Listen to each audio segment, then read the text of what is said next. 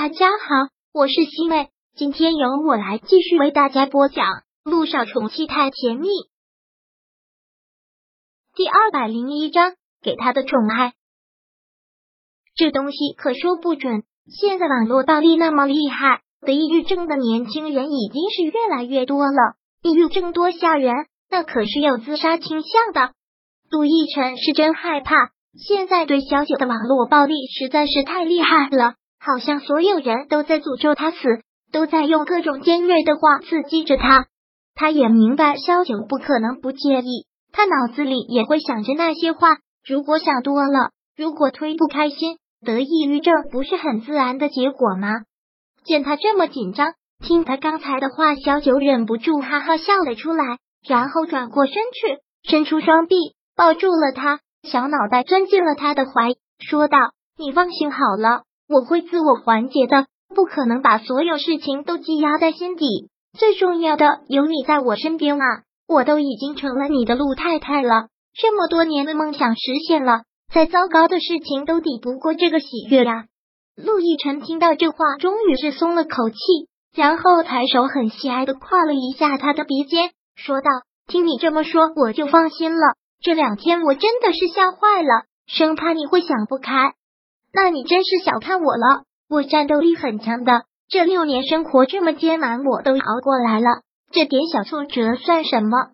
毛毛雨了。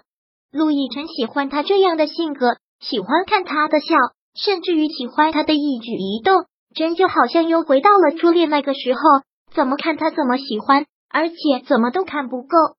陆亦辰从背后抱着他，一个用力，直接将他提了起来。就让他的脚踩在自己的脚上，垂下头，对上了他的嘴，蜻蜓点水的吻了一下，看着他的眼睛，目光变得格外的深情。许是窗外的月亮在作祟，许是灯光太暧昧，看着这个男人的脸，实在是致命的诱惑。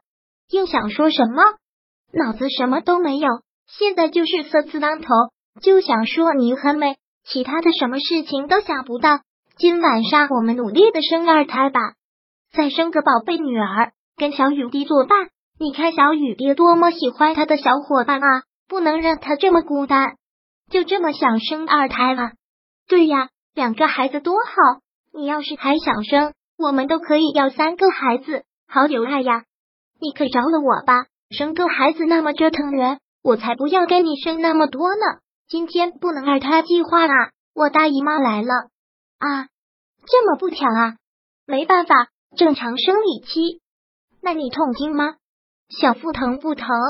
需不需要我给你找个暖水袋，再给你泡杯红糖水？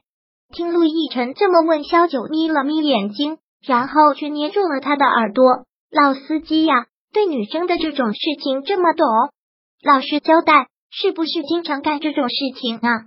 冤枉！听小九这么说。陆亦辰都要哭笑不得了，难道不是常识吗？这难道不是三岁孩子都知道的事？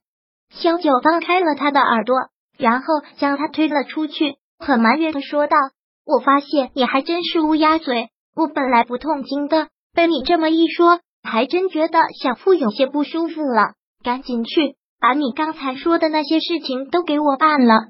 好，那你赶紧躺床上等我。”我一会儿就好。小九真没有想到，堂堂的陆大总裁会为他做这样的事情，真的是挺暖心的。小九觉得小腹越来越疼了，躺到了床上。没一会儿的时间，陆亦辰便拿来了暖水袋，给他放在了小腹上，然后又给他泡了一杯红糖水。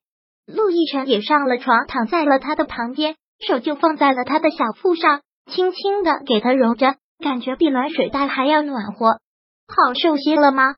嗯，萧九点了点头，然后靠在了他的怀里。以晨都已经结婚这么多天了，我真觉得好像在做梦，好怕这场美梦会醒。陆亦辰微微蹙眉，说道：“你还嫌我多心？你会不会得抑郁症？你现在这样的想法就离抑郁差不多了。收起你所有的顾虑，不管以后发生什么，我都会在你身边，一辈子保护你。”一辈子照顾你，萧九从来都不怀疑他说的话，他对他说的每一句承诺，他从来都没有违背过，是他自己想太多了。幸福来之不易，所以总害怕会失去。好，我以后这样的话都不会再说了。陆亦辰又将他的身子搂了搂，说道：“天已经不早了，今天和孩子们玩了一天，你也累了，早点休息吧。”好，晚安，老公。小九说完之后，便闭上了眼睛。但事实证明，这一晚上他睡得并不好，他做了一个噩梦，一个很可怕的噩梦。乔丽被割破的手腕流了很多的血，好像奄奄一息的只剩一口气，但他的目光还是凶狠的，带着血的手紧紧的抓着他的衣服。小九，是你抢了我未婚夫，你就是一个小三，你就是一个小三，永远都摆脱不了我。就算是死，我都不可能成全你，我也要拖着你跟我一起死。我得不到的，你也休想得到。不，我没有，我没有。那个梦真的好真实，那种恐惧感，那种窒息感也好真实。小九的身子不自然的乱动，嘴里一直说着这句话。意识到他的反常，陆亦辰连忙的开了灯，紧紧的抱住他正在发抖的身子，一再的问道：“小九，你快醒醒，怎么了？出什么事了？”小九猛然的睁开了眼睛，粗狂的喘息，在这个夜里听着格外的真切。他额头上都已经沁满了汗，转眸看向了陆亦辰，看着陆亦辰紧张的眼神，他一下子热泪盈眶，紧紧的抱住了他。看到他受惊的这个样子，陆亦辰大概也能猜到他是做了一个怎样的梦，不断的轻拍着他的后背，安抚着他，不要怕，只是一个噩梦，不要怕，我在呢。陆亦辰声音一直都这么温柔。小九闭上了眼睛，靠在他的怀里，努力的让自己平静平静，但却还是久久都不能平静。陆亦辰说完之后，看了看时间，现在也才凌晨两点。他帮小九擦了擦汗，说道：“现在时间还早，再睡一觉吧。”小九淡淡的应了一声，然后闭上了眼睛。这次陆亦辰并没有关灯，哄孩子一样将他抱在怀里，轻拍着他的后背。不知过了多久，他又睡了过去。第二天是被闹钟吵醒的。当醒来的时候，陆亦辰还是保持着那个姿势，灯也一直没有关。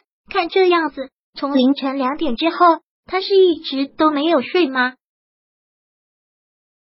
第二百零一章播讲完毕。想阅读电子书，请在微信搜索公众号“常会阅读”，回复数字四获取全文。感谢您的收听。